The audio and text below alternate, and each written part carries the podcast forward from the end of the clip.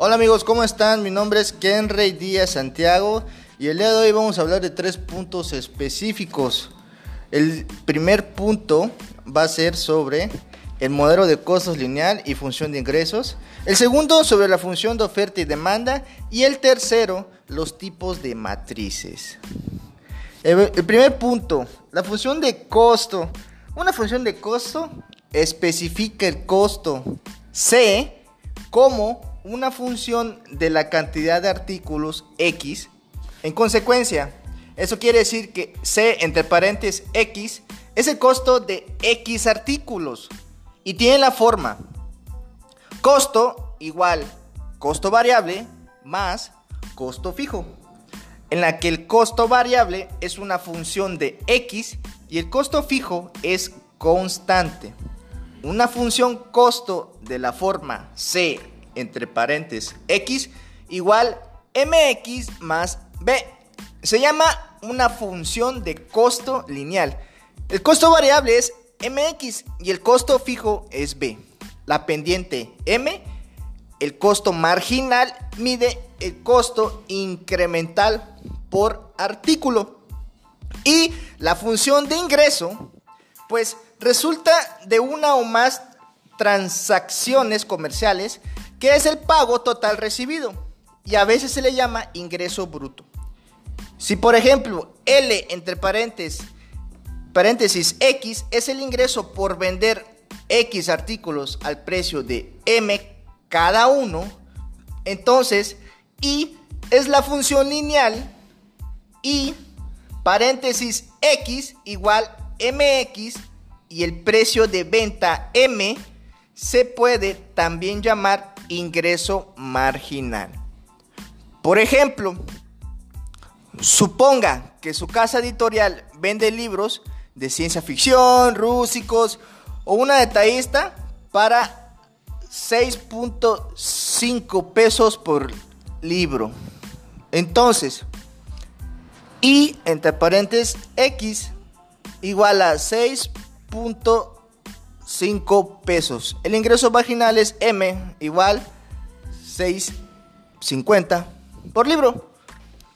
Y sobre la oferta y la demanda. Bueno, la ley de la oferta y la demanda es el principio básico sobre el que se basa una economía de mercado. Quiere decir que ese principio refleja la relación que existe entre la demanda de un producto y la cantidad ofrecida de ese producto teniendo en cuenta el precio al que se vende el producto. Así según el precio que hay en el mercado de un bien, los oferentes están dispuestos a fabricar un número determinado de ese bien. Al igual que los demandantes, están dispuestos a comprar un número determinado de ese bien, dependiendo del precio. El punto donde eh, existe un equilibrio porque los demandantes están dispuestos a comprar las mismas unidades que los oferentes quieren fabricar por el mismo precio, se llama equilibrio de mercado o punto de equilibrio. Porque según esta teoría, la, ley de la demanda establece que manteniéndose todo lo demás constante, la cantidad demandada de un bien disminuye cuando el precio de ese bien aumenta. Por el otro lado, la ley de la oferta indica que manteniéndose todo lo demás constante, la cantidad ofrecida de un bien aumenta cuando lo hace su precio.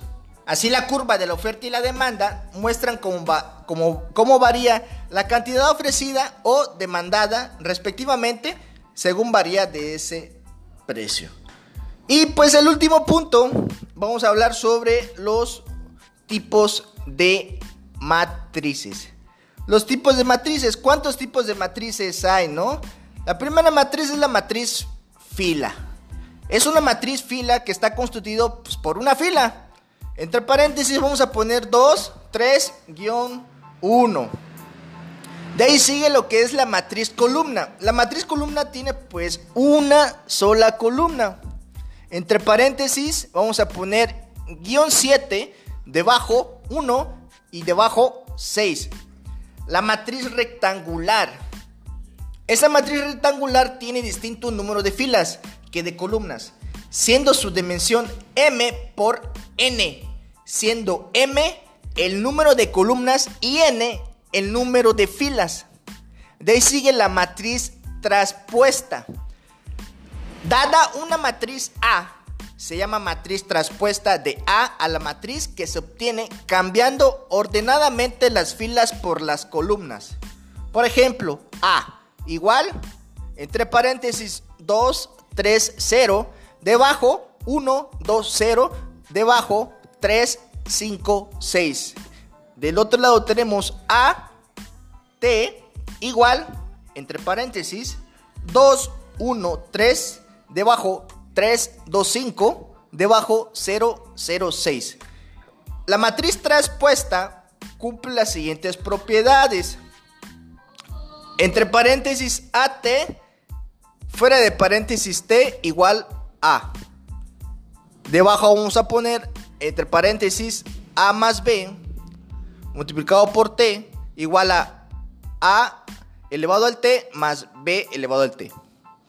Debajo vamos a poner entre paréntesis A minúscula por A mayúscula elevado al T igual por A minúscula por A mayúscula elevado al T. De ahí sigue la matriz nula. Es, en una matriz nula todos los elementos son ceros.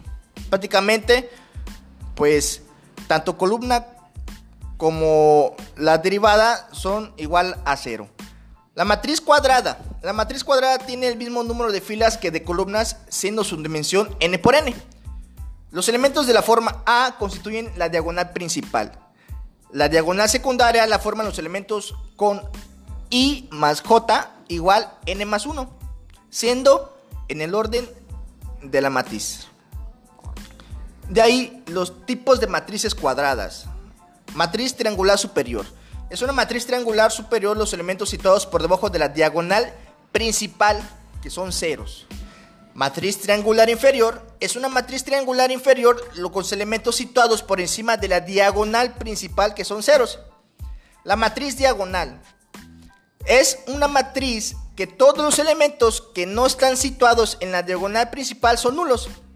La estándar es una matriz escalar o una matriz diagonal en la que los elementos de la diagonal principal son iguales. Matriz identidad o unidad. Esta matriz es una matriz diagonal en la que los elementos de la diagonal principal son iguales a 1.